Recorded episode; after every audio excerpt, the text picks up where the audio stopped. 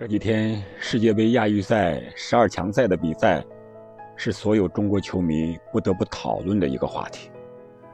特别是有关中国队的比赛，绕不过去也躲不开，因为他就在那里边。第一场输了个零比三，第二场又是面对实力最强的日本队，会不会继续大比分的失利呢？我们今天就聊聊这个话题。你好。我是憨憨，欢迎收听憨憨聊球。关于中国和日本这场比赛，你有什么观点？可以在评论区互动交流，也欢迎加入我的洗米团听友圈。我们先来简单回顾总结一下第一轮中国队所在的 B 组的比赛。先是日本零比一输给了阿曼，中国零比三输给了澳大利亚，越南是一比三。输给了沙特。我们重点关注前两场比赛，因为日本是我们下一场的直接对手。我们可以一个一个的慢慢的分析啊，这是以后节目的事情了啊。本期节目我们只关注一下日本和澳大利亚。日本是我们下一场比赛的对手，澳大利亚是我们本场比赛输了的对手。首先，我们要明白，日本输给阿曼是爆冷，是偶然。也就是说，强队输给弱队不会经常发生。想让日本再输给中国一场，而且是输给阿曼之后，接着再输给中国，从概率上讲，应该是很小的。而中国输给澳大利亚是正常的，也可以说是。必然要发生的结果，只是看过程会不会很难看罢了。所以我觉得中国踢日本，从概率上讲会是一个失败的结果，但是过程不会像输给澳大利亚那么难看了。那你说会不会中国赢了呢？或者说中国队大比分输呢？我觉得足球是圆的。一切皆有可能。其次，我们再来分析一下双方输球后的一个心态变化。我觉得日本面对本国的舆论也是不好受的，肯定比中国队还要着急。他们是亚洲老大呀，世界强队，欧洲都算得上一流了。他们的队员那是什么身价？那这一输不就掉价了吗？而且是主场。输给了名不见经传的小小阿曼，还是在第八十八分钟的时候被绝杀了。你说他们能不着急吗？我觉得这场比赛，一个是暴露了日本并非不可战胜的啊这么一个事实，二是激发了日本必须在接下来的比赛中战胜所有对手的一个决心和斗志。所以他憋着一股劲儿，憋着一股气儿，要拿中国队开刀。再说日本队。是完全有这个能力的，而且他们的状态是呈上升趋势的。如果日本第一场比赛赢了，也许他们对中国啊会不那么认真了，玩玩就能赢的心态肯定会有的。但是他输了呀，他也被逼到绝路上了，他必须用百分之二百的劲儿去踢中国，而且要大比分的取胜，来为日本的足球证明。所以中国队有点。凶多吉少了。中国队在赛后总结的时候说，最重要的一点就是低估了澳大利亚，高估了自己。言外之意，要对自己进行一个重新的定位。我就怕这个定位不准确，忽左忽右的，到那个时候，球员就不知道怎么踢了，教练就不知道怎么带了，这是最麻烦的。中国，中国人。通常会有这个毛病，不是左就是右。所有人都知道就要打防守反击，但是怎么防、怎么击，这是很难的。在这种摇摆不定的心态下，是最容易崩盘的。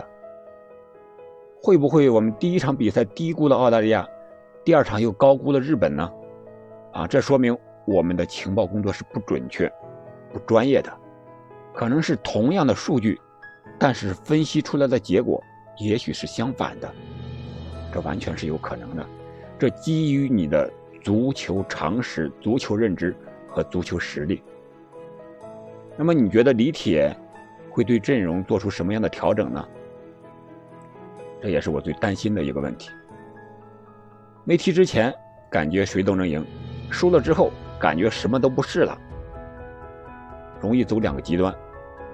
而且在中国历史上也是有过类似经历的，我们应该好好的汲取那些本国的一些深刻的教训。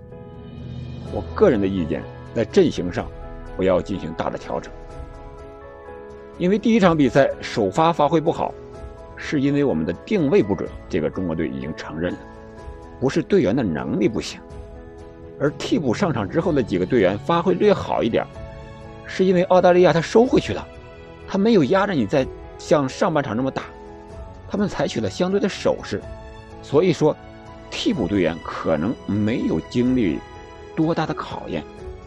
现在的主教练李铁应该排除外界的一切干扰，包括足协的领导的，包括用人上的指挥的，包括战术安排上，包括舆论压力上的等等等等。下一场也就是两三天之后，我们直接对阵日本队。到那个时候，谁要是再输了，那才是真的着急，真的挨骂了。我看国足首要的还是摆正自己的位置，啊，不能输一场就把自己说的一无是处了。下一场直接就龟缩防守吧，连进攻都不要了，就大面积换人了。澳大利亚不，我觉得打澳大利亚不行，不代表打日本也不行，因为澳大利亚和日本就完全是两种踢法，身体上完全是两个概念。这个就看看帖子的定力吧。个人感觉啊，如果调整的话，前锋线上可以上一个高点，多争取点任意球和角球。所以前场要有一个敢拿球、敢突破的。韦世豪呀、郭天宇啊、张玉宁啊，应该给他们更多的一些比赛的时间。那中场呢，我觉得把张稀哲换成骆国富或者徐新就行了。中国队打日本、打澳大利亚这种强队，不需要十号球员，发挥不出来。我觉得后卫线不用调整。王刚如果要上的话，他的助攻会给日本队留下进攻的空间。于大宝打澳大利亚不行，失误多，不代表他打日本也不行。阿兰和韦世豪还是下半场当骑兵比较好。而且我们这个后防线呀，是最不好练的。几个人在一起肯定是主力队、主力队员嘛，在一起磨合的时间要长一些。刚磨合的差不多，踢了半场输了球了，你就全换了，对队员也是一个打击，对比赛也没有什么好处。说一千道一万，关键还是看主教练李铁的用人和战术啊。所以说，主教练李铁是最重要的。这场比赛他不能慌。要保持冷静和自信，不要被外界任何的因素所干扰住。最理想的情况，就是中国队对日本的时候定位精准，战术安排合理，球员发挥正常，主教练临场的调度非常完美。那么中国队防的时间越久，日本队就越着急，我们的机会就会越多。日本队打我们肯定会大举进攻。那么他进攻之后的空当也会多一些。我们的吴磊他是有速度的，一对一的能力，日本队他的防守队员，我觉得他是防不住的。到时候就看前锋把握机会的能力了。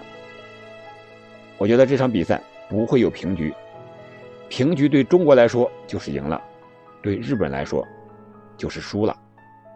这场比赛要么中国队。大比分接着输给日本，要么反击得手，中国队小胜日本。当然了，如果中国队大比分输给日本，队员也好，教练也好，足协也好，都要做好挨骂的准备。好了，今天我们就聊这么多。还有三天的时间，这场比赛就要开始了。还是把时间留给中国队的小伙子们吧，加油，认真准备，卸下包袱，争取最好成绩。